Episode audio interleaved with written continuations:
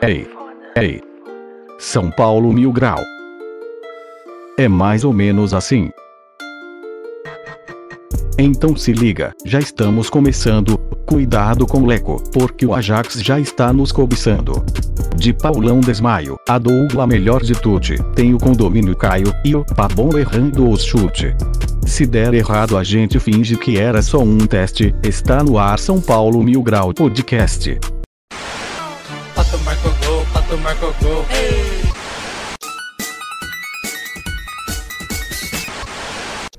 enfrentando as divisões.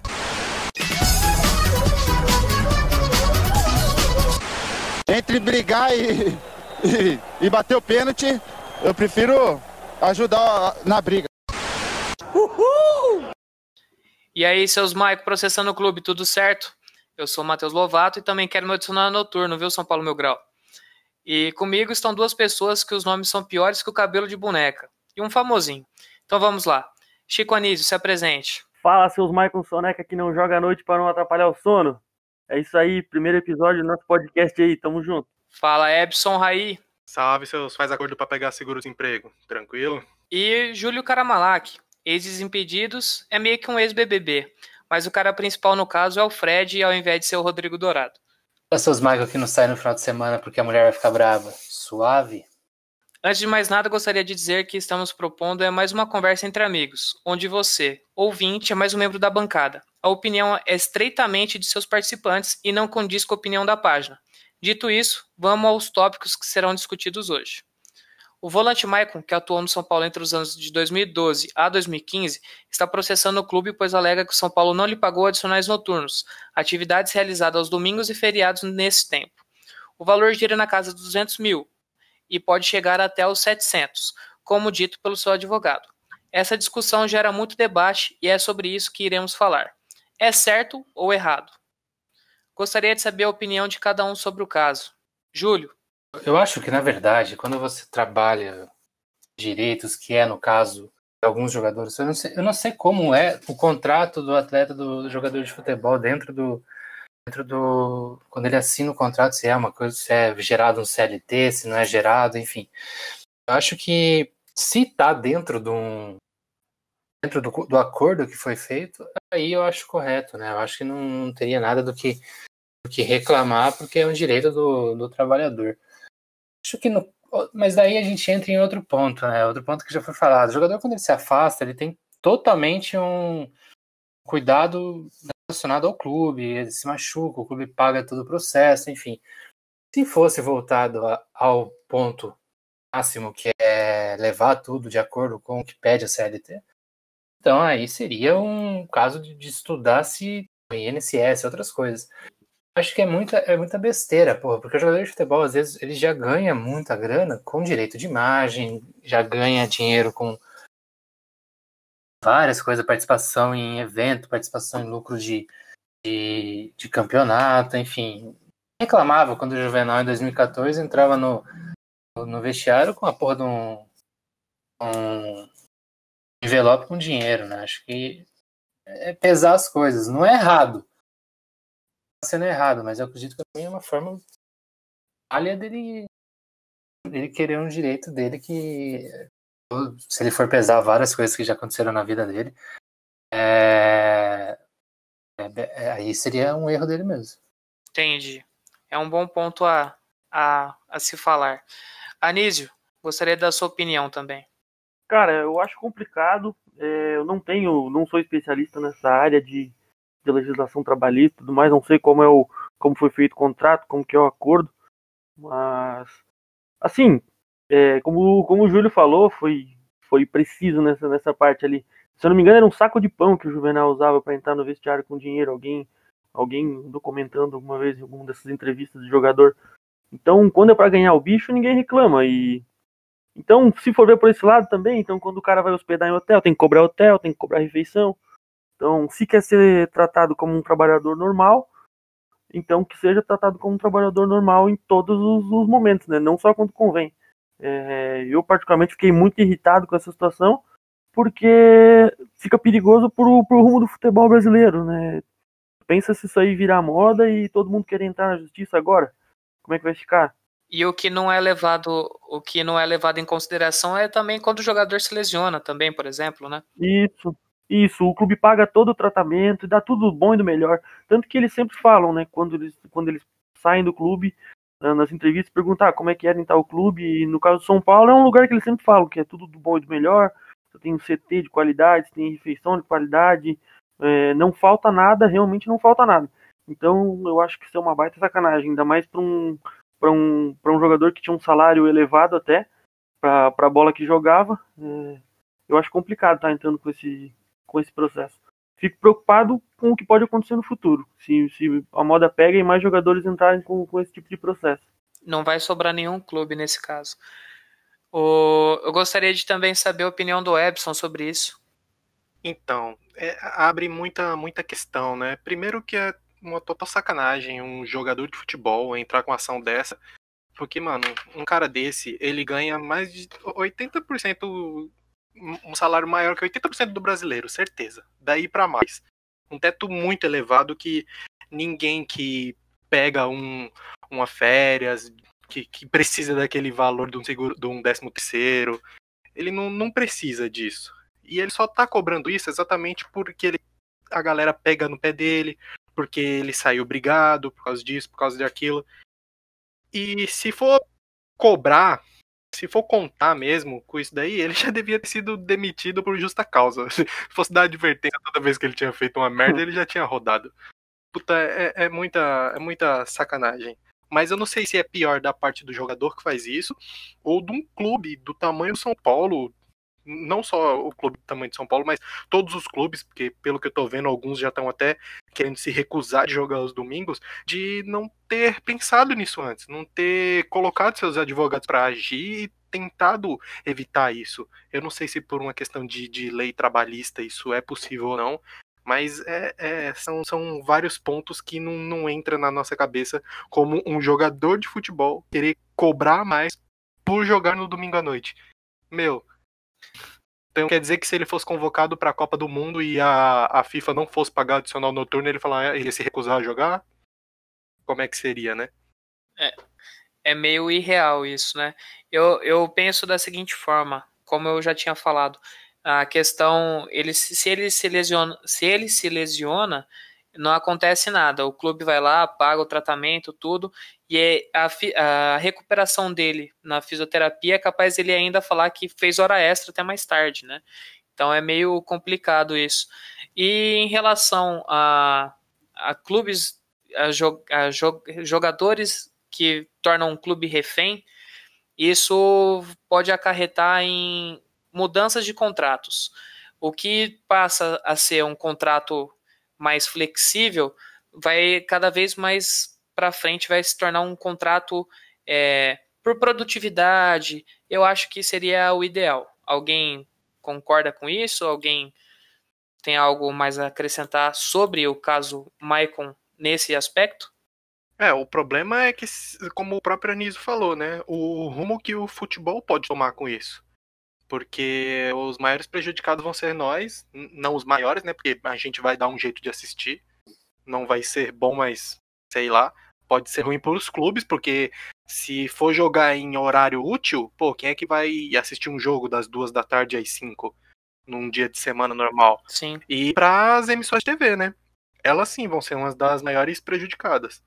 E também para minha tia, que não vai conseguir mais assistir, vale a pena ver de novo, porque vai ter que tirar. Eu acho, eu acho que, cara, é mais fácil o, as emissoras se adaptarem a isso pagarem um valor até superior ou a mais para o clube hoje, para que possa ser repassado caso for aprovado um adicional noturno, um finais de semana e feriados, para se pagar o jogador.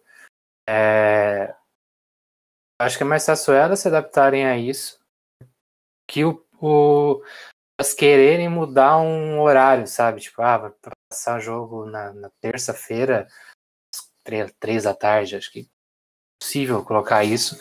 Porque, até porque isso não gera pessoas no estádio, né, mano? Eu acho que é muito, muito, muito difícil a galera ir pro estádio.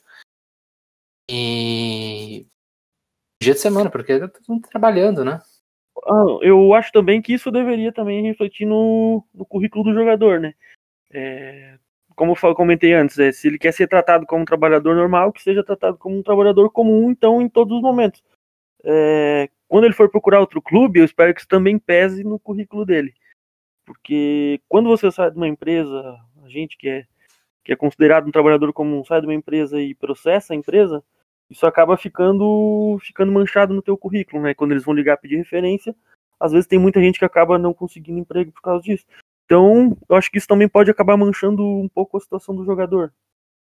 Sim. É, e um dos casos também, né, Nísio, se você, você pode falar também sobre isso um pouquinho, é que os jogadores também, ah, na época que estavam tendo jogos de domingo de manhã às 11 horas, reclamavam sobre os horários. Sim, reclamava do almoço, tinha que almoçar cedo, que na verdade não almoçava, tomava um café, e calor, e enfim.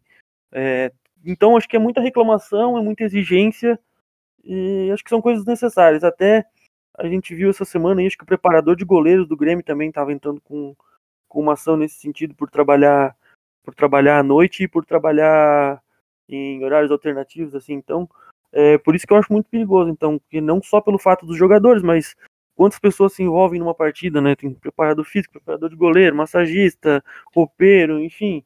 É, e, são... e pau que bate em Chico, bate em Francisco. O, zoaram, zoaram a gente que, que era para pagar o capitão deles, né? E agora que é para eles pagarem o, o preparador, preparador de goleiro.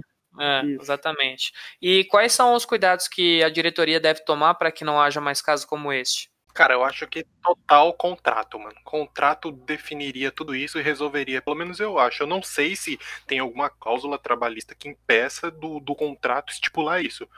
Porque hum, é o horário que o cara vai, vai trabalhar, que ele vai ter exatamente o, o efetivo do, do salário dele. Porque aí ele pode reclamar que, ah, mas eu treinava no horário útil e tava jogando à noite. Então, sei lá, mano, corta três horas do, do, do treino dele e, e coloca lá. Ou... É isso que é complicado, mano. Esse cara não recebe dois salários mínimos pra exigir isso, sabe? É 400 isso. mil, mano, é 500 mil. Então é muito inviável. Tem outro ponto também que o Edson falou agora que eu acho bem interessante esse, esse treino. O futebol, às vezes, ele chega no treino 9, 10 horas, treina até 11, almoça e ele volta a treinar, se voltar a treinar, às 4 da tarde. Então ele tem aí, tipo, duas, três horas livres fora o horário de almoço. E ninguém contabiliza isso também, sabe? Pelo menos eu, da época toda que eu vivi de futebol e do que eu sei hoje, eu vi, pô. Não, jogador não tem cartão de ponto, velho. Isso é muito absurdo, cara. É, mano. Pô, e tem a folga também, né? Geralmente, pô, depois de clássico, depois de jogo de Libertadores, o cara ganha um dia de folga, né? É, se eu não me engano, dependendo do jogo, eles vão pra fazer um regenerativo e talvez nem é no outro dia, né? Eu acho que é um dia depois ainda, não é? Mas isso aí é, acho que é até básico, né? Não, regenerativo é ainda no dia seguinte, com somente os titulares, numa piscina, sem, sem problema algum, né? Acho que a, a folga, a folga é até entendível, tudo bem, é legal ter. Mas é isso, mano. Tem que ter muita coisa a pensar. Se o cara tá pedindo adicional noturno ou trabalhar no final de semana, ele tem que repensar tudo que aconteceu durante o tempo dele de contrato com o clube. Não, e regenerativo na piscina, ouvindo piada do Reinaldo, o cara deveria pagar para fazer, né? Pô, oh, e pra, pra, empinar pipa com o Reinaldo, ficar fazendo vídeo pro, pro canal do, do São Paulo empinando pipa com o Reinaldo. O cara aparece na SPTV, vira meme, mano. Depois os caras ficam fazendo GIF jogando no, no bonde mil grau lá e os caras querem reclamar disso. Nunca vai ser esquecido. Na verdade, ele tá processando porque ele não aparece mais no bonde, mano. É por isso. A gente tem que voltar a xingar de Michael Dawes Maikice, tem que voltar a fazer essas coisas. E você sabe qual é o problema você do que Reinaldo? não está no bonde. Pode falar, Júlio, perdão. Vou lembrar que não tá no bonde. Na descrição aqui do podcast, tanto no Spotify quanto no YouTube, você vai entrar no bonde, foda-se, é isso. Vou te aprovar. o, e, só, e só um adendo, falando sobre o Reinaldo, ele bloqueou a gente no Instagram, no Twitter, agora não me recordo, mas ele não gosta da gente, então fica aquele recado, desbloqueia nós, Reinaldo, que a gente é fã de você. Reinaldo, caralho. Apesar da, dos cruzamentos meio chute para fora, a gente gosta de você, tá? E é isso mesmo. É, Mano, eu tenho certeza que quem, quem bloqueou a gente não deve ter sido o Reinaldo. Deve ter sido algum assessor deles. Possível que o Reinaldo, no sã consciência, falou assim: Ó, esses caras que faz piada igual eu, bloquear. Não, nem Não é a cara ele. dele, não é a cara dele fazer isso. Não é, cara. É, eu acho que o Reinaldo não tem essa, essa maldade no coração pra bloquear uma página de humor. Não, nem Ou e não cabe uma campanha, Tem, será? Será que a gente não pode subir uma campanha aí pra eles desbloquear nós? Ah, fica aí pros nossos ouvintes, né? Ver o que eles conseguem fazer também. A gente vai ver isso mais pra frente. Vamos voltar ao assunto que perdemos o rumo. É, eu gostaria de falar sobre o que o Alexandre Pássaro chegou a comentar numa entrevista ao, ao Diário Lance, tá? É, a entrevista dele, ele começa assim: A gente lamenta profundamente e ao mesmo tempo a gente também se preocupa que apareça uma maior quantidade de ações desse tipo, porque ela é simplesmente descabida dentro do, no- do nosso ambiente de futebol e talvez um ou outro juiz que analise isso friamente, sem entender a complexidade e a diferença do futebol, possa dar decisões como essa, afirmou o Pássaro em entrevista ao Diário Lance. E é muito, ma- e é muito daquilo que a gente estava falando também. É, eu levo em consideração assim, desde quando eu me entendo por gente, me entendo como adorador de futebol, eu sempre vi futebol de quarta noite e domingo à tarde. Então, eu acho que isso é um pouco meio que descabido. É a mesma coisa de, de você falar é, que a comida tradicional do Brasil, arroz e feijão, não, não pode ser mais consumida, entendeu? É meio que.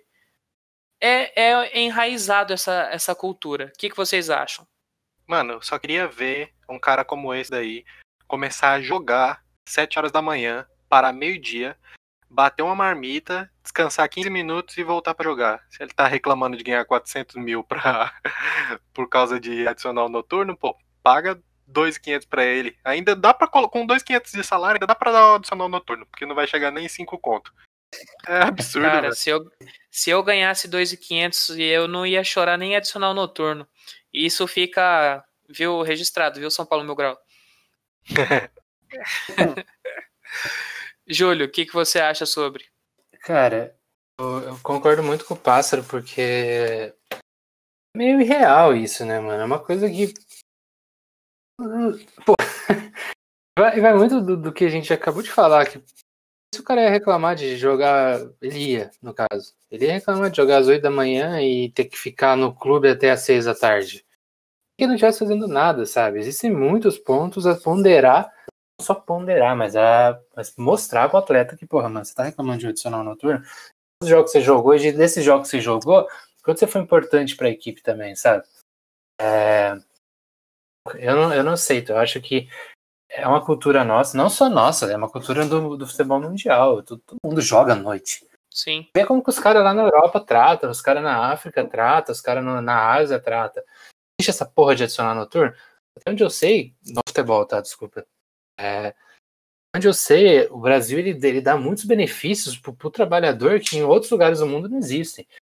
Então, porra, um jogador de futebol que ganha, porra, nem que ganhe 10 mil reais, foi um, um jovem, um moleque, sei lá, um cara que subiu profissional agora, muito que ele vai reclamar de uma porra do adicional noturno, que igual os caras que, eu vou falar, comparando, é bem doida a minha comparação, mas os caras que trabalham no, de primeiro mundo, que ganham, sei lá, 3, 4 mil euros, não ganha adicional noturno, cara, porque é um bagulho que, que é muito nosso, ou existem poucos países no mundo que trabalham com isso.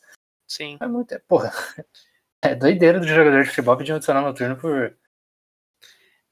Anísio, eu gostaria da sua opinião. Con- concordo com o que o Pássaro falou e com o que o Júlio e o Epson falaram também é, é complicado. A gente não sabe o rumo que isso pode levar. é- é- então é perigoso. E, cara, se o Michael não quer jogar à noite, vai fazer live dormindo, então, que tem gente ganhando dinheiro com isso. Eu acho que a única coisa que ele sabe fazer é dormir e brigar com o Dourado. Nossa, Então, sei lá. Não tem nem o que falar. Eu tenho, eu tenho muita raiva dele. Fiquei com muita raiva essa semana aí com isso aí que aconteceu, cara. Então, eu tomo é infiltração pra jogar. Ah, toma infiltração. É o mínimo que ele pode fazer, né? Pô, quer ficar dando declaração na imprensa, então toma jogador de rugby, fica tocando a bola pro lado e pra trás e pode ver, ele esperou ele se firmar no Grêmio pra isso. Porque ele assim que ele que ele saiu do São Paulo, ele não entrou com essa ação. Ele não é besta, mano.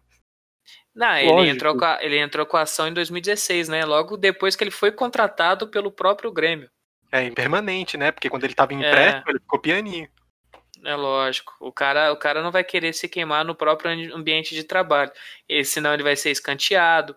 E, sendo escanteado, é capaz ainda dele entrar com processo falando que ele está sendo boicotado pelo clube. Então é, é meio, meio relativo. Um dia traremos algum advogado sobre isso.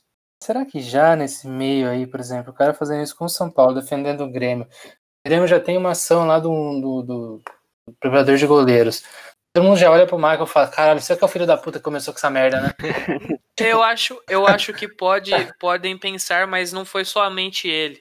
Eu, a gente, o próximo tópico vai ser em relação a isso também, sobre o Paulo André, que entrou contra o Corinthians. Mas e com certeza o pessoal já começa a olhar falando assim, pô, se ele entrou contra o São Paulo, provavelmente contra a gente ele também vai. É, como eu falei, acho que isso fica no currículo do cara também. Porque quando você, como eu falei, você sai de uma empresa e você sai pela porta dos fundos, vai, vai pegar mal pra ti lá na frente. Então, um jogador de futebol que tem uma, uma exposição um milhão de vezes maior do que um caso de um, de um trabalhador comum, acho que fica muito mais fácil de, de ficar com esse filme queimado, né? Sim.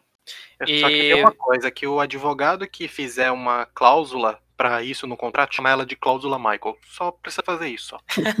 A Lei Michael, eles vão criar. É mesmo. Lei Michael. Lei Soneca. Lei Lei calça jeans. Lei jogou aonde? Lei, Lei quem é dourado. Jogou aonde? lei tomei, toma infiltração para jogar. O Lei onde ele tava no clássico. Cara, isso é muito bom. É, agora, voltando um pouco à seriedade, se isso fosse possível, né? É, gostaria de saber e o que pode afetar é, os clubes depois do pedido do Corinthians de não jogar mais aos, às- à noite e aos domingos. Júlio, quer começar? Cara, eu acho que no fundo, no fundo, assim, porra, no fundo mesmo, o Corinthians, ele, ele tem uma posição certa. Mas isso também é uma, porra, isso aí é, é outra viagem louca do, do futebol, cara. Não, o que o É, Andrés, o que o. Andrés fez foi justamente jogar para a torcida, né? Imagina, É, imagina a Globo tendo que se posicionar sobre isso. E é o que elas já fizeram, né? Eu vou até trazer o. vai tirar, você vai tirar um dia que o cara tem pra ir no, no estádio, sabe? 80, 70, 80% da população tem dias livres pra irem ao estádio acompanhar uma equipe. Vai jogar quando, porra? Terça, de terça, quarta e quinta só? Dá, mano. Você vai perder, você vai perder público, você vai perder grana. Depois, aí o que vai, o que vai bater vai ser os caras negociar depois com, com TV com preço lá em cima. Depois o, o, ingresso sobe também, porque porra, a demanda vai abaixar. Os caras precisam ganhar nisso, sabe? Eu já, eu É, já como- acho, eu já acho que o, no caso a, a Globo ou quem for que seja na hora de negociar, acho que vai jogar o preço lá embaixo. Acho que não vai aumentar valores nem nada, ao contrário. Se, se tiver que fazer alteração de horários, principalmente. Sim, mas aí os, os clubes vão querer. Vai ganhar onde? Vai ganhar cobrando ingresso, mano. Hoje em dia. Sim, isso sim. Aí que tá, sempre tem um presidente de clube mais esperto que vai esperar todos os outros pedirem pra Se não jogar posicionar. e vai continuar jogando. Então o próprio clube, sei lá, vai fazer um acerto, vai fazer uma cláusula adicional no contrato de todo mundo, vai continuar jogando à noite e pegar todo o direito de imagem. Eu acho que algum vai tentar É fazer que nem o presidente do Atlético Paranaense. isso. o Vai- Petralha no, no Atlético Paranaense. Mesma coisa. Foi assim com o pay-per-view e vai ser assim com qualquer assunto. Eu já acho que o Corinthians está certo em- na- no posicionamento deles. E eu acho que eles não vão fazer isso de se recusar a jogar. É, a gente sabe que aquela, aquele abutre do. É, aquele abutre do, do André Sanches, ele tá jogando pra galera isso aí. Ele tá Areia jogando mijada. pra ver se os clubes. Isso, cara de areia mijada. Aqui a gente chama de cara de cuca de farofa. Eu não sei se vocês comem cuca aí. é cuca, velho. É, Pra mim era o cuca é treinador que um fazia bolo. lá do joguinho chato. Pra mim, Não. Cuca é só o cabelo de boneca. Pesquisa, joga no Google aí, cuca, bota entre, entre parênteses bolo, que vocês vão ver o que, Vai que é. parecer merda. Não, não, não é é. o Deus. cabeludo. não, não, pode colocar, pode colocar. Vai aparecer é... a mãe do Cuca fazendo uma receita de bolo, ela tem um canal no YouTube, tô ligado, né? Não, não sabia, mas. Porra, eu, Assim, ele Vou tá me jogando. inscrever no canal ver... da mãe do Cuca. Dona Cuquinha. Deixa, deixa ela famosa, marca ela no bonde lá. ah, Complementa, Anísio, ela, perdão. Ele tá jogando, tá jogando para ver se traz os clubes junto com ele. E com isso vai talvez a CBF abrace a causa, talvez as emissoras, a Globo, o pay-per-view, enfim, abrace essa causa para lutar contra contra esse esse esse pedido dos jogadores, sabe? Para de alguma forma talvez a CBF poder intervir em alguma coisa, porque eu não vejo como como um pedido sério de que não vá de que não vá aceitar jogar nesses horários. Então acho que ele está meio que tomando a frente para tentar fazer com que, com que, os clubes e, as emissoras abracem ele para que o movimento fique um pouco mais forte. Porque senão daqui a pouco os jogadores vão estar tá montando em todo mundo. Numa dessa, é, outras emissoras também podem entrar com um pedido, aumentando a proposta. O que, que vocês acham? Eu acho que é mais fácil a emissora conversar com os clubes para ela pagar esses adicional, porque mexe com muita grana mexe com muita grana. Acho mais fácil a própria emissora bater no peito e falar, não, continua que eu pago o adicional do cara. Eu também acho. Então, mas aí o adicional seria baseado no quê? A, é, no, ao valor do salário, a, ao tempo que é o salário da carteira. o pessoal tá trabalha. LT trabalha na carteira. Então, mas é, isso é muito relativo. Às vezes a pessoa, às vezes, às vezes a pessoa, o jogador, que nem o Michael, é, sei lá, ganhava. Eu vou chutar alto, porque pelo futebol dele, ele deveria ganhar nem um terço disso. Se ele uhum. ganhasse 300 mil reais, o adicional noturno em carteira referente a esse valor, você coloca aí que outros jogadores têm valores bem mais baixos, de 200 mil, 100 mil, 80 mil. O moleque da base começa com, com 20. O Militão, o salário dele era de 13 quando ele não quis renovar e foi embora para o Porto. Então, é meio relativo isso. Imagina a conta que a emissora vai ter que fazer. Eu acho que ela vai pegar um montante e falar assim, gente, olha, eu tenho isso aqui para pagar, se virem. E aí eles que se virem para o é. clube se vira para pagar os valores. Bem provável. Quando eles forem fazer a, a, a, proposta de contratação, vai ter uma verba destinada a adicional noturno. Se o clube aceitar, ela usa essa verba para isso. Se não, é, eu acho bem, bem capaz mesmo. O que, que você acha, Anísio? Cara, desculpa, eu perdi a linha, tava vendo a. Tava Nossa, salvando a foto da boca, velho. Puta que pariu. Desculpa, desculpa. Ô, viajei, cara. Oh, e, e, pelo menos a cara é boa, velho. Agora a cara, noite é tá me dando uma fome. Mano. É. É muito gostoso, cara. ah, pode repetir, por favor. Tá, o raciocínio é que a pessoa, a Globo chega com montante ou a emissora que for, e ela, em vez de pagar o adicional noturno para cada jogador, o clube ganha o, o valor destinado e aí o clube se vira para pagar esse valor. Cara, conhecendo a Globo como a gente, a gente conhece, acho mais fácil a Globo tentar de alguma forma é, acabar com essa manobra dos jogadores do que pagar algo a mais. Mas é bem capaz. Que, é, entre as duas opções, talvez é, pagar um adicional para os clubes. Só que a gente, como tu falou, a gente nunca vai conseguir calcular quanto que seria, né? Mas eu já acho que seria válido se, se tivesse mais emissoras entrando nessa briga aí. Valorizaria, talvez de repente aumentaria até os valores de os valores das costas de televisão. Né? Mas daí tem outra finta também, sempre... né, mano? Eu acho que, por exemplo, Libertadores, Sul-Americana, Mundial, essas, essas paradas. Vai jogar. Porra. E é outro, outro ponto. O cara vai jogar fora do país. Aí ele vai ter que jogar 10 horas no continente. Vamos vai estudar isso, porque já é outra lei, já é outra parada, manja.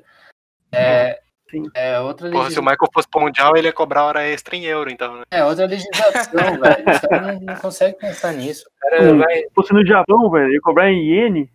É, é iene, mano. Imagina se ele joga de tarde lá e no Brasil aqui à noite. Ele vai cobrar o adicional noturno perante o Brasil ou por lá? Mano, ele vai cobrar, o fuso, ele vai cobrar o fuso do avião, mano. Ai, mano. Vou ter que fazer ele pagar a passagem daí. Não sei, é, também, é, né, então. Gente, o assunto Maicon acho que acho que todos os ouvintes entenderam um pouco e nós demos nossas opiniões. É, alguém tem algo mais a acrescentar ao, ao caso Maicon? Porque para mim já deu já. Eu tô de boa. Não, tá, tá tranquilo. Tranquilo? O Anísio, Só queria mandar um comentário, mano. O Anísio, o- ele brisou foda na cuca, que ele tá mandando receita agora aqui, ó. É cultura do sul, mano. O sul é meu país, porra. Não, não sou desse, mano. Vocês têm que comer Nossa, a cuca, cara. É eu muito Eu perdi bom. totalmente o raciocínio, peço desculpa por isso, ouvintes, mas se quiserem saber, entrem no G-Show que vai ter receita de cuca com farofa. Perdão, Isso, tá? É bom demais. É bom demais. Manda lá no meu Instagram se curtiu. É nóis. Gente, pelo amor de Deus. Eu queria só mandar um abraço ao Maicon, tá? Maicon, não fique triste com o São Paulo, nem com a torcida, tá? Caso você não consiga receber em, em valor de espécie dos seus 200, 700 mil, compre, compre em feijoada. Ganhe em feijoada, ganhe em calça jeans. Eu acho que vai ser a melhor coisa para a sua vida, tá? Um abraço de Mateus. toda a equipe Mil Grau. Pode completar, gente. Posso, posso mandar um, rec- um recado pro Maicon também? Pode, fica à vontade. Maicon, não sei se você vai me ouvir, não sei onde você tá agora, não sei se um dia isso vai chegar até você. Calma, O que eu calma, penso, eu calma, não calma, posso calma, falar, não, calma, não calma, vou. calma, calma. Não, não vou falar nada. Ah, Tô tá, calmo. perdão. Não, não vou falar nada. Nada que infrinja qualquer tipo de, de política aí. Se eu tomar Não processo, posso, eu é vou porque eu não pra posso. você. né? Não, eu não posso falar isso. O que, o, que, o que eu penso eu não posso falar. Então eu só gostaria de desejar do fundo do meu coração que você tenha insônia. Isso aí. Um abraço. Dentro do CT do Grêmio ainda. Rapaz, o adicional pesadelo, noturno vai ficar caro. Krueger, Vai. Fred Ma- Krueger apareça no teu sonho todo dia. Mais alguém quer mandar um recado, um abraço para o Maicon, algo do tipo? Epson, Júlio? Michael, se for pra ficar bravo, não fica bravo com a torcida e nem com o clube. Só com a gente aqui mesmo. Pode ficar bravo com a gente que a gente ama isso aí. Maicon das Maiquice. A gente sente falta. Júlio, quer mandar um recado para o Maicon? Um abraço, um beijo. Eu quero mandar só um abraço pra ele, porque eu vou xingar ele não. Ah, porra, nada a ver esse negócio aí, Michael. Vai viver, mano. Toda hora. Vai jogar futebol, pô. Todo mundo que tá jogando bola aí no seu lugar. Caralho, mano. Reclamando de não ganhar um adicional noturno, tio. Nós aqui, ó. Ah, não, É não isso. deu 10 horas ainda. Não, é. Adicional noturno eu acho que começa a, a cobrar a partir das nove, Tira né? das 10. Eu acho que das 10? Gente, Puta, das- então vou ter que esticar esse programa mais uma hora. Desculpa aí, internautas, mas eu quero ganhar.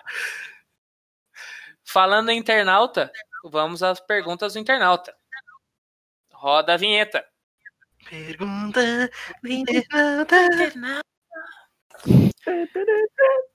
Primeira pergunta é de Mateus Mate, perdão, Mate underline Teus 2.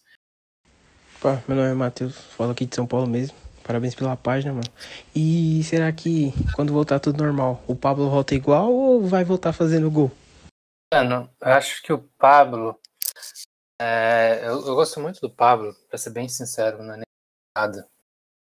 A gente vem de uma página de humor, mas eu gosto de verdade do Pablo. Acho ele um jogador bem.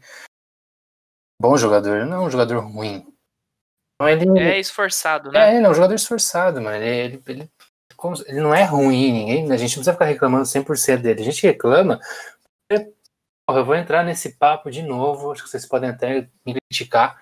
Mas a gente reclama porque o, o torcedor é passional, cara. O torcedor ele quer resultado imediato. Ele quer ver o jogador fazendo gol toda hora, toda hora. E ele é atacante, ele precisa fazer gol e porra, é isso. Mas, cara, às vezes o cara tá numa fase ruim, não tá rendendo o que, que precisa, o que precisa render, no caso, né?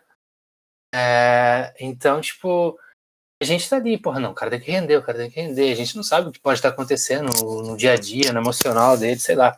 Acho que ele volta melhor, mais confiante, pelo menos, porque o último jogo que a gente teve, ele fez os dois gols. Ele tem nessa É, o Pablo tímido, né? Sem torcida, ele é o Pablo tímido. Agora ele desencanta. Acho que tanto com torcida quanto sem torcida, cara. Acho que é uma, é uma, uma, parte, uma particularidade emocional do atleta, sabe? Pô, ele, ele termina a temporada, entre aspas, fazendo dois gols num clássico. A gente fazia 100 anos que não ganhava um clássico. Começou perdendo, virando, viramos jogo ainda. E, e é isso, mano. Eu acho que o cara, ele pode voltar porque ele tá mais. Ah, tá com a cabeça melhor, entende? Aquela cobrança, não tem mais aquela cobrança interna dele de caralho, mano. Tem 80 mil pessoas aí falando. 80, desculpa. 15 milhões de pessoas pedindo pra fazer um gol, sabe? Agora acho que ele já volta. E você sabe, Fala, desculpa. e você sabe qual foi a melhor parte do, do vídeo da São Paulo Mil, da São Paulo Mil Grau não. A melhor parte do vídeo da São Paulo TV foi quando o Igor Gomes no fundo fala assim: "Não vai precisar cortar o cabelo não". Sim. Melhor coisa da, do vídeo. Igor, a gente é muito seu fã, de Cara, verdade. Pô, tem uma amiga minha que ela é apaixonada no Igor. É, Tipo, Não, não, muda, muda essa, essa história. A gente não precisa saber agora. Ah, eu acho que Mudando- ele vai voltar pro gol porque vai provavelmente voltar sem torcida, né? Então ele vai estar em casa. Ele vai estar naquela equipe marota dele lá, só metendo ele gol ali. Aí ele vai acostumando. É. com- Conforme a torcida for voltando com o distanciamento social, ele vai se adaptando. Pablo adaptável. Cara, Isso aí ele vai parando de adaptado. fazer gol daí. Não, não, ele vai se adaptando. Ele não fala vai, isso não. ele vai cortando O o, cabelo problema- aos poucos. Passa três primeiro, aí vai aumentando o público. ele Ele fique calvo. é bati na madeira. Tomara que a calvície Pablo chegue Calvo. logo, cara. Pablo Calvo acho que é a melhor op- op- opção que temos. É, vamos ter que fazer uma montagem com ele, só com aquele asa delta em cima, assim, só o cabelinho do lado pra ele ir se adaptando. Eu vou colocar ele com a. Eu vou colocar o rosto dele na cabeça do Rogério Ceni. Eu acho que assim fica melhor. Olha, É, a próxima pergunta é do, do JPFS 23 underline 2303. Oi, meu nome é João Pedro, de São Paulo. Eu queria perguntar qual São Paulo foi melhor na opinião de vocês, de 92 ou de 93? No Mundial, claro, né?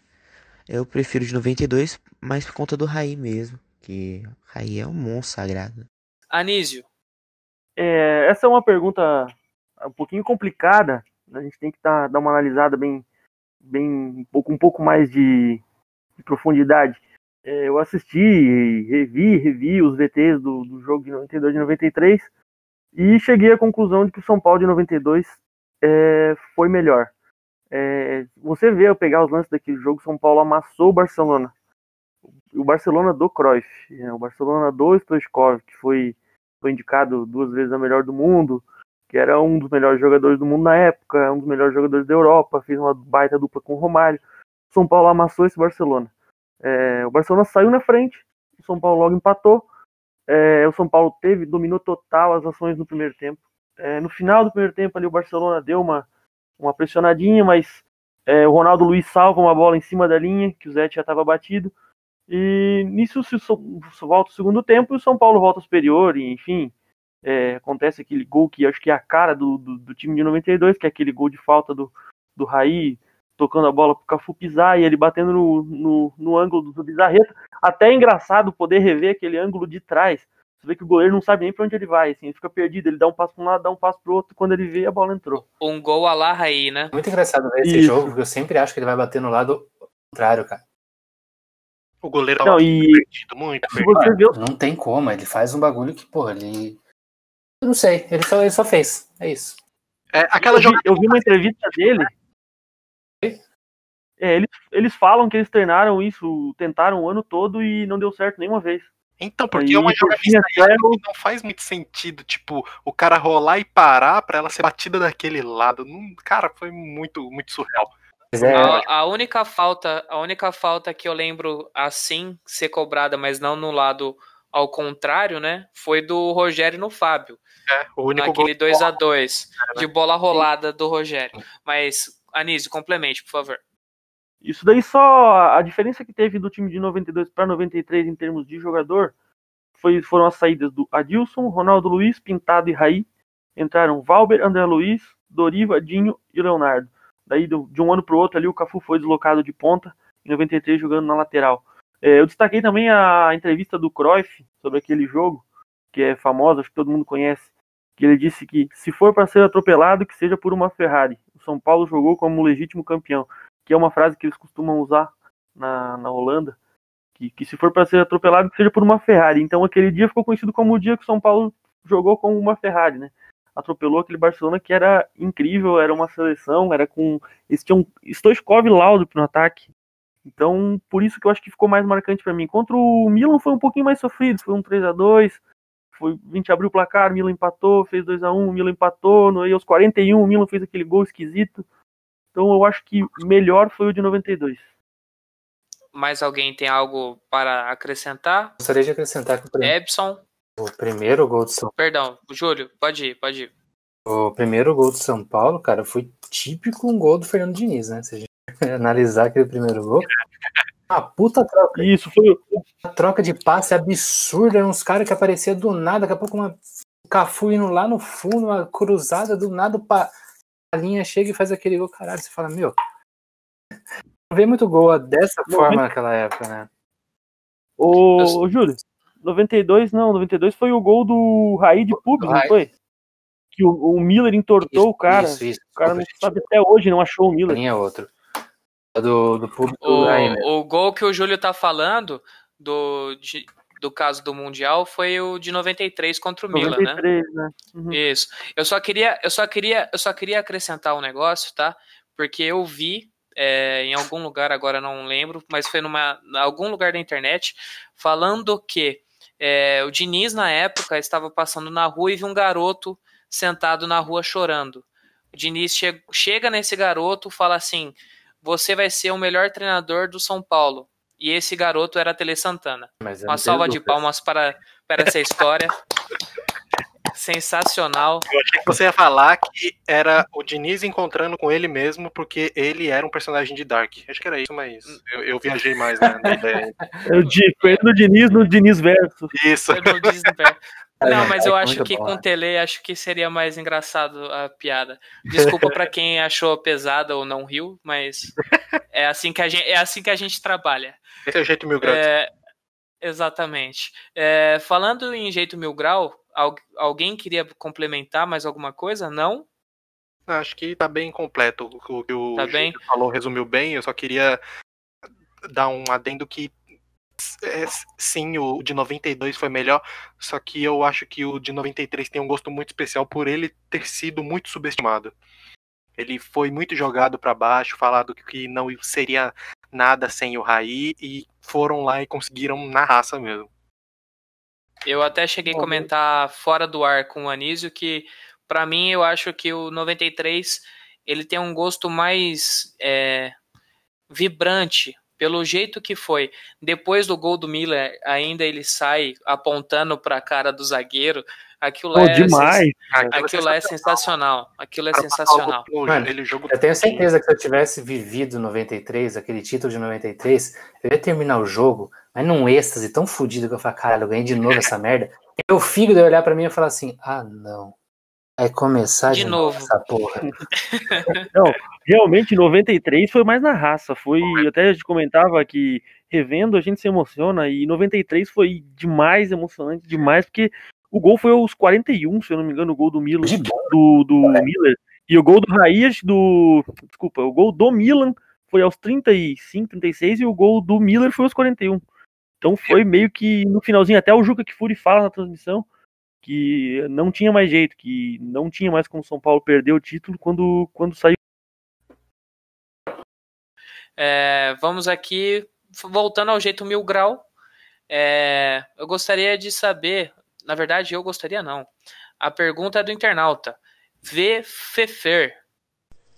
Salve SPFC Mil Grau, meu nome é Vitor, eu tô falando de São Paulo e a minha pergunta é o seguinte: queria saber quando que sai o 12. Ebson. É, todo mundo quer saber isso. Todo mundo tá ansioso e todo mundo pode ficar mais ansioso ainda porque mas nós vamos, vamos, vamos decidir isso ainda. Mas o problema do 12 é que o nosso editor caganeira ele sumiu. ele sumiu, mano. O editor caganeira, ele assim quando que ele começou, ele que deu a ideia de, de colocar vídeos no São Paulo Mil Grau, né? Ele chegou na página, mandando GIFs no, no direct. Eu e os outros ADMs na época falaram, mano, esse cara é bom, velho. Primeiro GIF que ele mandou foi o Rodrigo Caio em vídeo, todo com a roupa do, do Salsicha e o Scooby do lado andando e uma vozinha de fundo falando Salsicha! Mano, aquilo ali todo mundo riu por uma meia hora seguida. Colocamos na página e foi estouro, porque era o primeiro vídeo da página. Antes disso a gente só vinha com, com imagens e a partir daí não parou mais. Ele continuou fazendo esses pequenos vídeos, ele entrou pro, pro nosso time como, como criador de conteúdo e depois virou administrador junto com todo mundo. E ele falou, mano, eu tenho ideia de juntar tudo isso daqui e fazer um vídeo grande, mano, um vídeo longo, que vai se chamar Programa Migral. Aí ele mostrou pra gente uns teasers que ele tinha, montou o primeiro e postou, mano. Aí ele postou e, cara, foi aquele boom, aquele surto, a galera pirando. E a partir daí começou a saga. Quando saiu dois, quando saiu três, quando saiu quatro. No começo ele conseguia ter uma frequência, mas com todo esse talento que ele tinha, mano, depois ele começou a ser chamado pra, pra trampar em outros lugares com o vídeo também, porque isso ergueu muito ele. E aí ele foi ficando cada vez mais ocupado, os vídeos começaram cada vez a demorar mais, até que ele começou num, num trampo muito bom, muito requisitado, que era muito longe da casa dele e teve que se afastar legal da página. Aí ele começou a ficar sem tempo, quando ele editava, quando ele editava o, os memes já ficavam meio antigos e vocês conseguem ver pelo, pelo nível que é o, os vídeos. Qualidade, que, né? A qualidade que ele era um cara muito perfeccionista. Então ele não conseguia postar um bagulho mais ou menos. Para ele tinha que estar tá bom. Quando a gente conversava com ele, ele falava, quando tinha 10 vídeos, ele olhava assim e falava, mano, eu só acho um dali legal por causa disso e disso. E, tipo, todos são incríveis, sabe? Aí, por conta disso, os vídeos começaram a demorar, até que meio que acabou, né?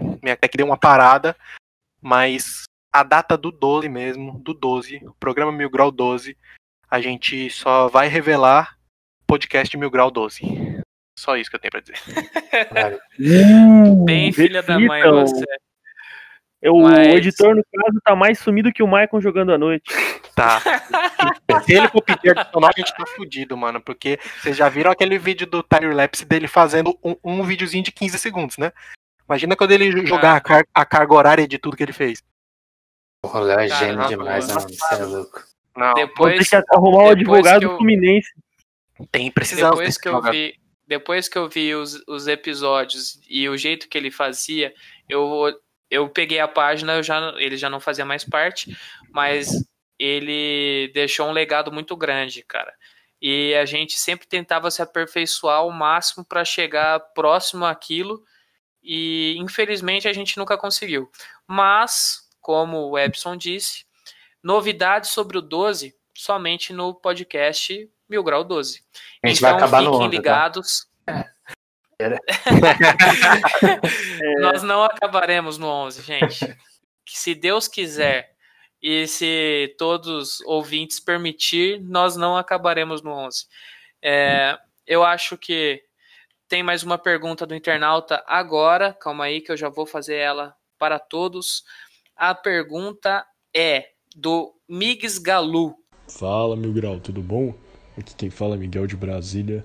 Minha pergunta é a seguinte: nos anos passaram vários jogadores que foram amplamente criticados por vários torcedores do São Paulo, até várias vezes viraram motivo de brincadeira nossa aí na página. É...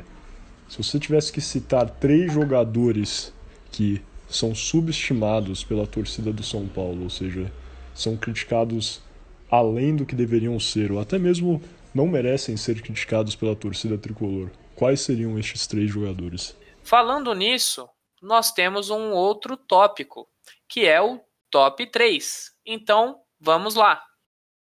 Agora começa aquela vinheta legal de top 3. Tu, tu, tu, Pede pro Léo Batista fazer o top 3. Cara, o Léo Batista seria muito bom. Ainda mais ele, ele agora. Ainda, né? Não, mas ele tá, ele tá fazendo agora aquelas narrações é, meio lacrantes, se me entendem. Ele, ele já morreu, e... cara, é um holograma aquilo. Voltando ao assunto, perdão a todos. Voltando ao assunto, top 3. A pergunta do. Novamente, do Migs Galu, cite três jogadores subestimados. Eu gostaria de começar com o Júlio. Qual é o, o terceiro jogador mais subestimado perante aos comentar, os comentaristas mil grau da página? Fábio Simplício. O O, por que o Simplício?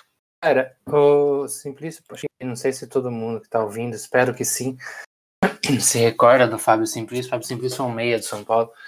E, puta, não me recordo certinho a data, final dos anos 90, começo dos anos 2000. Agora eu fui bem. É, ele era, Porra, uma faixa bem curta. era muito bom jogador, cara. Ele é um cara que ajudou muito o São Paulo. Ele um esporro da hora no Diego também. Um jogador que vestiu a camisa do São Paulo muito bem.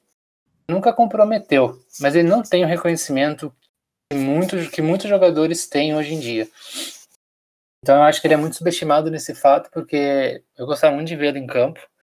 Se você pegar jogos do São Paulo antigo, vocês vão ver que ele também tem uma presença de campo muito boa, jogador muito, muito bacana, e não é à toa que ele foi para Itália e fez a carreira dele toda lá. Depois ele voltou para cá, enfim. Ele era, um, ele era um jogador muito físico, né? Muito forte. Ele era Mas forte. também não, não, era, não era grosso, né? É, ele ele- tinha bastante técnica. Muita técnica, cara. Ele jogava muito bem no meio e ele jogou numa época que o São Paulo tinha, é, tinha bons jogadores no meio de campo. Jogadores do Marcelinho Paraíba, o Kaká que estava subindo, é, o Adriano também, que foi um, um jogador muito bacana, que jogou pouco tempo também no São Paulo. Mas, mas jogadores bons, e ele, ele se destacou também, também que jogava um pouco mais para trás. Mas eu, na minha opinião, eu acho o Fábio Simplício. Sim, é, uma, é um ótimo nome. Para quem não lembra, não era nascido ou, ou coisa do tipo, procure ele dando uma, uma cobrada de ideia no Diego na num jogo no Morumbi e o gol de calcanhar que ele fez também que vão, não vão se arrepender, tá? Ele É, apavorou o Diego, né? Ele deu um pau fudido no O Diego. Di- né? O Diego nunca mais pisou no Morumbi. Mentira. Ô, Júlio, ele jogou no São Paulo de 2000 a 2004. O final dos anos Vida 2000, base. começo dos anos 2000, acertei, tá? Isso, É. meio ponto. É, meio ponto que errou o final dos anos 90, mas tá, tá válido ainda, tá? E ele encerrou, jogou, na verdade, até 2004, é isso, Anísio? Isso, 2004. Aí foi pro Parma. Isso. Exatamente. E no Parma jogou muito. Caralho. Isso, mas acho que o auge dele foi no Palermo ainda depois. Ele jogou de 2004 a Foi, foi. 2006 no Parma, 2006 a 2010 no Palermo e 2010 a 2012 na, na Roma. Essa foi a passagem dele na Itália. Muito Jogou- obrigado, Jogou PVC. maldíssimo, né, na Itália, né? Caralho. Não, não jogou nada. Pouco. Pô. Pouca coisa. É, ó, pra quem não sabe, o, o Anísio é o nosso PVC, tá, gente? Sem desmaio, né? É, é, sem desmaio. A não ser com umas cachaça na cabeça, mas é isso aí. É, eu não consigo Voltando gravar ao- sem beber, tá? Por isso que ele tá solto assim. É, gostaria, gostaria de continuar o top 3 com nossa segunda posição, que é Ebson. Quem você coloca na segunda posição? Cara, eu acho que trazendo agora um pouco pra atualidade, o Bruno Alves. O Bruno Alves chegou, ficou ali de boa, Rodrigo Caio começou a dar as mancadas, aí saiu fora, a galera ficou tentando achar alguém da base, pensando em contratar alguém, tentou Anderson Martins, nada dava certo e, cara, o cara de pronto já tava ali. Em que ele entrou, ele não saiu mais, ele continuou jogando com seriedade, continuou seguro, continuou fazendo o que ele sabe, o simples. Muito difícil você ver ele inventando, ele fazendo alguma coisa que ele, que ele sabe que ele não consegue fazer com perfeição. Então, quando tem que, que dar o chutão, ele vai dar. Ele não vai tentar ou tentar fazer algo que ele acha que ele não é totalmente capaz, porque ele até pode, tanto é que o, o Diniz pede para ele abrir, mas quando viu que não dava muito certo esse estilo de jogo com ele, ele fez esse esquema de abrir totalmente os dois zagueiros e buscar a bola com os dois volantes, que é a saída de jogo que ele está utilizando ultimamente. Mas para a função e para o que ele vem jogando, eu acho que o Bruno Alves ele é, é muito subestimado. É, Alguém tem algo a acrescentar? É, ele faz o simples com perfeição, na verdade, né? Exato. Não é bem assim fazer o simples, não é, não é fácil É, fazer o simples. não é. Se fosse assim, qualquer um de nós fazia, faria, né? Cara, se nem o Maicon que tava cobrando, que tá cobrando adicional fazia o simples, que era jogar a bola pra frente, imagina um zagueiro. Porra, o Michael só comeu feijão da tia e dormiu, cara. É o legítimo come e dorme, o Michael. Só não jogou bola. Gente, vamos focar, perdão. Eu, eu que, que, que puxei outro assunto. Desculpa. Abraço, calma aí, eu, só eu- preciso, eu só preciso deixar esse ditado aqui. Pra comer é um leão, pra trabalhar é os empurrão. É, Isso. é bem isso. É, eu, eu, minha opinião sobre o Bruno Alves, tá? Para mim, ele é um dos melhores jogadores do elenco do São Paulo, mas eu falo isso com sobriedade e sem, sem ter medo de errar. O Bruno Alves nunca vai ser um cara nota 10. Ele vai ser sempre um cara nota 7, porque ele sempre é um cara na média que não erra, ele não ele não, não tem não tem meio tempo com ele. Ele é zagueiro que zagueira. É um zagueiro simples que faz o simples e joga simples e é o que a torcida espera de um zagueiro. A gente não espera que o zagueiro saia jogando bonito, que faça tantos lançamentos é, por jogo. Não, a gente quer um zagueiro que saiba defender. E o Bruno Alves é um zagueiro que sabe defender. Mais alguém, algo gostaria de complementar? Eu gosto muito. Ele apavorou o Fagner, não foi? Ele, eu, No se eu não me engano, ele teve uma discussão com o Fagner. No- foi na. Na final do Paulista, né? Isso, na final do Paulista, é isso mesmo. O, e eu lembro do, de um meme que eu fiz do Bruno Alves, que quando ele sangrou o rosto, né? Cortou aqui, ele fez aquele, aquela cicatriz. Eu mostrei, eu falei aqui e fiz no meu rosto, mas eu sou muito burro, né?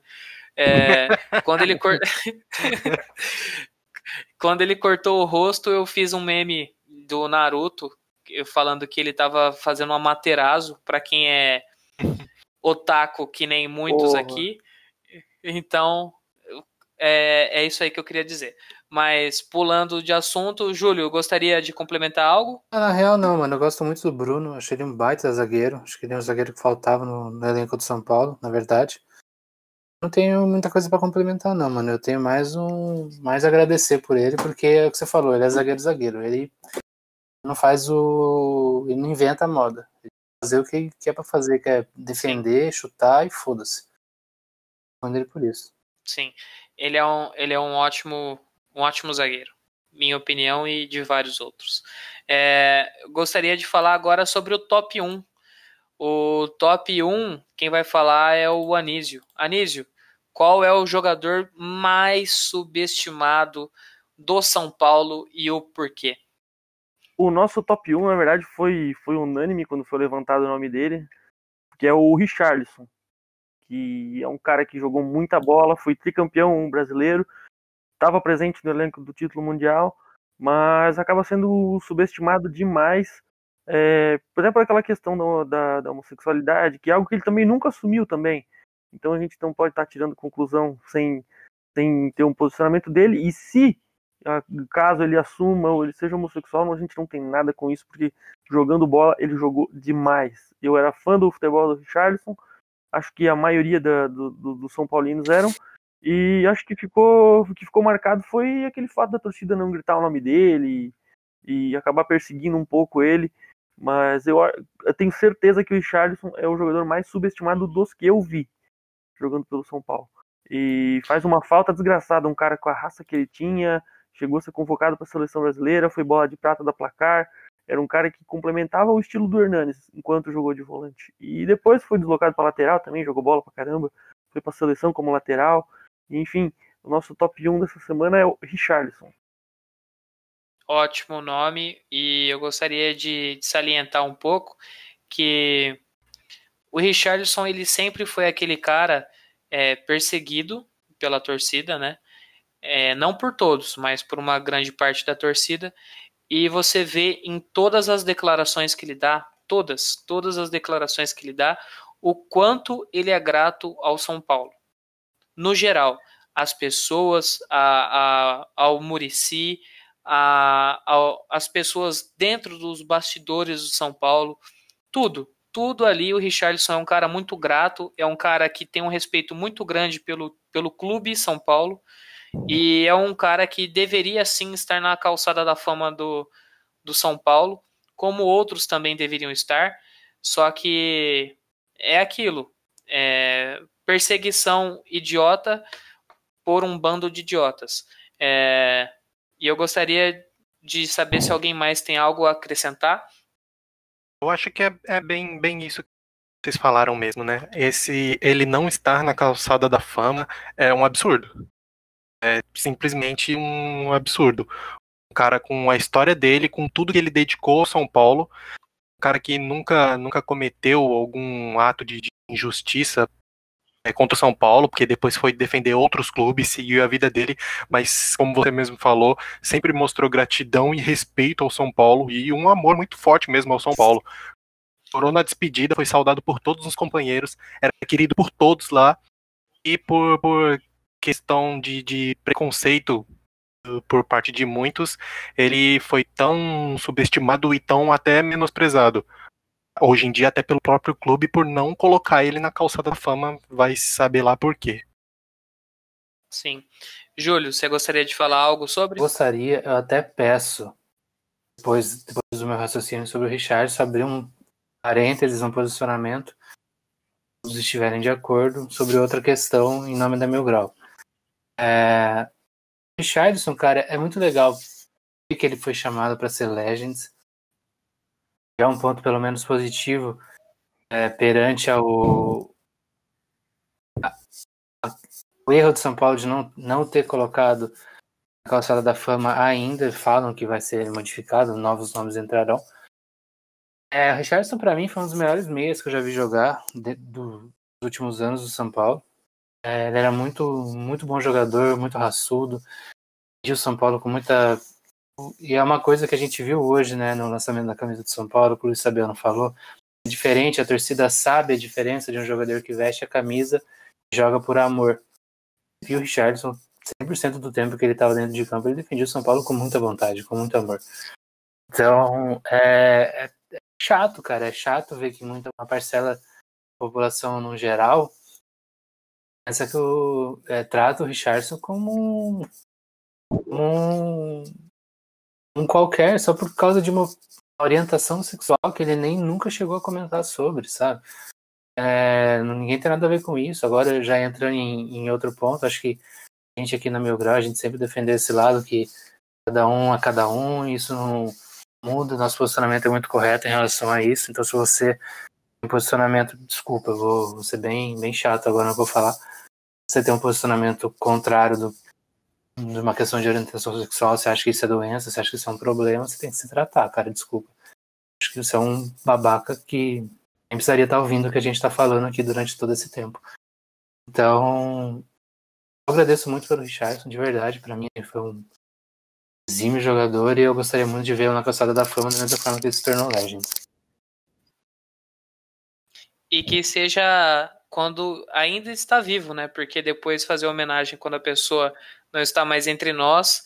A calçada da fama, eu acho que foi um ponto alto da gestão, não é, enaltecendo a gestão, né? Porque, mas foi um, um algo que o Leco tentou fazer, não sei se para amenizar a imagem dele ou não, mas foi algo muito satisfatório é, lembrar de jogadores que passaram pelo clube e são ídolos. É, tem vários outros que deveriam estar, como eu já citei antes, mas é um ponto que acrescenta bastante. Bem, eu acho que é isso. Todos já falaram o nosso top 3. Então, o nosso top 3 é o seguinte: terceiro, Fábio Simplício. Segundo, Bruno Alves. E o primeiro, Richarlison. Alguém tem algo mais a acrescentar ou eu posso finalizar o bloco e encerrar? Vai daí. Acho que a gente poderia falar do França. Será, Matheus? Vai querer falar? Podemos. Ó, ótima, ótima lembrança. É, como menção honrosa, a gente da São Paulo Mil Grau é, gostaria de dizer uma menção honrosa mesmo. É, Françoaldo. Gostaria de falar sobre isso, Anísio? Sim, é, o França é, um, é o quinto maior artilheiro da história de São Paulo. É um cara que jogou muita bola. Eu até comentei que na minha época ali de, de jogar bola na rua ali, 2000, 2001, 2002, eu sempre dizia que eu era o França, porque era o, o ídolo da época e ele poderia tranquilamente ter ido para a Copa de 2002. É, acho até que deveria ter ido. E é um caso subestimado não por não, não como no caso do Richardson que é meio rejeitado pela torcida. É um caso de, de jogador subestimado que às vezes não é muito lembrado. A gente não tem ele muito em pauta, em discussões e até mesmo no bom a gente vê, vê muito pouco. Não, perdão, desculpa. A gente vê, nossa, que foi isso, cara? Meu Deus. Abriu o gemidão do zap Nossa. na hora. Esse é o Júlio. Foi mal. olha, olha o byte. de salgadinho. É... Então a gente é um jogador que a gente fala muito pouco e acho que merecia um pouco mais de reconhecimento. O nosso Françoaldo, que fez carreira no Japão e é, e é adorado na, na, Alemanha também, no Bayern Leverkusen. Eu só, eu só queria salientar um negócio que na hora que falou França eu lembrei disso e cara, como esse cara era foda. Lembram do Twitter do França que na verdade não era o França e aquilo ficou épico porque o cara enganou todo mundo, acho que uns oito anos, no mínimo. Esse cara, ele é sensacional. E caso você estiver ouvindo, entre em contato conosco, pelo amor de Deus. A gente precisa conversar. Bem, é isso. É, nós estamos finalizando mais um programa e eu gostaria não, de primeiro. agradecer. Primeiro programa. Não, mais um hum. programa porque já teve o piloto, Sim, que não foi ao ar, é tá, gente? então, eu gostaria de agradecer a todos os participantes, tá? É, primeiramente, eu gostaria de agradecer uma pessoa que não está hoje na, na conversa, mas ele está ouvindo entre nós, tá? Ao Vinícius, Vinícius Cavalcante. Esse Post. cara, ele é um cara, ele é um cara sensacional, tá? Sem ele, a gente talvez não tivesse a ideia de colocar isso em prática. Gostaria de agradecer principalmente ele e a todos os ouvintes que estão aqui conosco. É, Anísio, agradecimentos, mandar beijo, abraço para a mãe, que gostaria? É, gostaria de agradecer o Vini também, cara, que se não fosse o Vini ter me escolhido pelo meu nome feio para me colocar em pauta para participar da primeira edição, eu jamais ia conhecer vocês. Então, obrigado, Vini, gratidão eterna. É, e agradecer também vocês todos pela oportunidade. Espero que seja um, um projeto de sucesso e mandar um beijo para toda a minha família aqui de Taió, Santa Catarina, pessoal aqui da região de Rio do Sul, que a gente tem um grupo, um grupo bem forte, bem unido aqui de torcedor de São Paulo. E espero que isso tudo passe logo para a gente poder visitar o Morumbi novamente. E obrigado a todos que estão ouvindo a gente aí, todos os nossos ouvintes. Gostaria de desejar a vocês uma boa noite de sono com um sono da qualidade do Maicon quando jogava no São Paulo. Valeu, um abraço. Só para lembrar que a turma dele, que ele fala que é, que é bem grande, é ele mais duas pessoas. Mas tudo bem. Eles alugam um Fusca e vão até o estádio. Não, a região é maior aqui, a região é maior. O dia que estourar aqui, São vocês três. conhecerem, vocês vão ver o tamanho da região aqui. São três pessoas, perdão, eu errei. Epson, por favor, é, finaliza com os seus agradecimentos. Cara, queria agradecer a gente mesmo por estar tá colocando isso aqui para frente. Isso aqui é um projeto que a gente sonhava e que a gente vai levar por, por muito tempo, porque muito chão pra gente percorrer aí. E também mandar um salve especial pro Navarro, que é o idealizador da São Paulo Mil Grau, cara que fez tudo isso daqui, que a maioria do, de vocês nem conhecem ele. Mas ele que começou lá com um seguidor, dois seguidores, logo depois foi aumentando, arrumando tretas e aumentando mais ainda. Aí logo depois entrou o João e na sequência eu, dei uma afastada, nós três, os primórdios, acabamos nos afastando um pouco, mas agora nós estamos aí com esse projeto novo e que a gente vai levar ele muito para frente aí, levando informação para vocês da nossa forma mil grau, com muito humor e muita tiração de sarro. É isso aí, galera. Mais acompanhe a gente. É isso aí. Júlio, suas finalizações, por favor. É, gostaria muito de agradecer a todo mundo que continua ouvindo a gente até esse momento. Você é um vencedor. É, gente. É muito, é muito legal a gente áreas novas dentro, dentro da Mil Grau, que foi, como Everson disse, começou lá com o Gui há sete anos atrás, 2013, se não me engano. E, porra, a gente vê tudo que cresceu aí, é, tanto nas redes do YouTube, Instagram, Facebook, Twitter. Hoje a gente tem uma galera bacana também que faz os conteúdos. Conseguiu é, crescer muito, muito. Ficar mais notório, né? Conseguir uma galera que, que apoia a gente também, isso é muito legal. Então, eu gostaria de agradecer não só a, vocês que estão no, nos ouvindo, muito, é muito, muito emociona, até emociona no caso, porque ver tudo que tudo, tudo que a gente andou e, e chegar hoje de fazer mais um conteúdo para vocês é, é uma, é uma parada muito bacana. E eu gostaria de agradecer aos ouvintes, agradecer a galera que, que apoia meu grau também de alguma forma, seja é, seja ao Banco Inter, que também está tá do nosso lado, ou a galera que, faz parcerias com a gente. E agradecer a todo mundo que faz parte desse universo nosso, né? O Matheus, os meninos que estão aqui, o Ebson, o Anísio, o Vini também que está acompanhando, que, que ajuda a gente, o Thiago Souza, o João, o Hércules, o Rian. Então, cara, verdade, você tem que agradecer tudo. Acho que é. Eu, eu, eu, que lá em 2013 era um cara que olhava o, o celular e dava risada, poder participar de 2017 disso é bem, é bem emocionante para mim.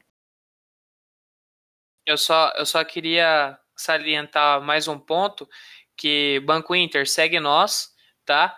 E eu queria mandar, eu queria mandar um beijo especial para para minha namorada, futura noiva, quem dirá esposa. Então. Chama nós pra fé! É, não, vou chamar o Maicon. Ele vai tocar. Vai cobrar adicional noturno, né? Só não pode ser, ser de dia. Só não, pode, só não pode. É isso, vai ser pode de ser dia, no não pode ser à noite. Tá? Anísio, é, tem. Puta, duro que nem no sábado pode sábado ser. Pode. Vai ter que ser durante a semana. Não, não pode. É, é hora extra. Não, domingo, Mas é só de 70%, Anísio. pega o dinheiro da gravata e paga ele, mano. Verdade. Anísio, quer complementar? Você tinha falado que gostaria de agradecer mais uma pessoa que acabou esquecendo, por favor. Não, um agradecimento especial para a pessoa que jamais desistiu desse, desse projeto aqui, que foi a cabeça disso tudo, que é o nosso Jaiminho, né? Meu carteiro preferido, o mensageiro da zoeira, Matheus Lovato, que desde o início estava fissurado na ideia e todo dia falando e falando e conversando e pô, tem que dar certo, tem que dar certo, tem que dar certo. E deu certo e se Deus quiser vai dar muito mais certo ainda. E é nóis. Que isso. Eu, eu que agradeço a todos que vocês participaram e é isso aí. Estamos aqui finalizando este podcast e se liguem nos próximos conteúdos do nosso Instagram, no nosso Twitter e no nosso Facebook. É isso aí. Muito obrigado. Valeu e é tchau.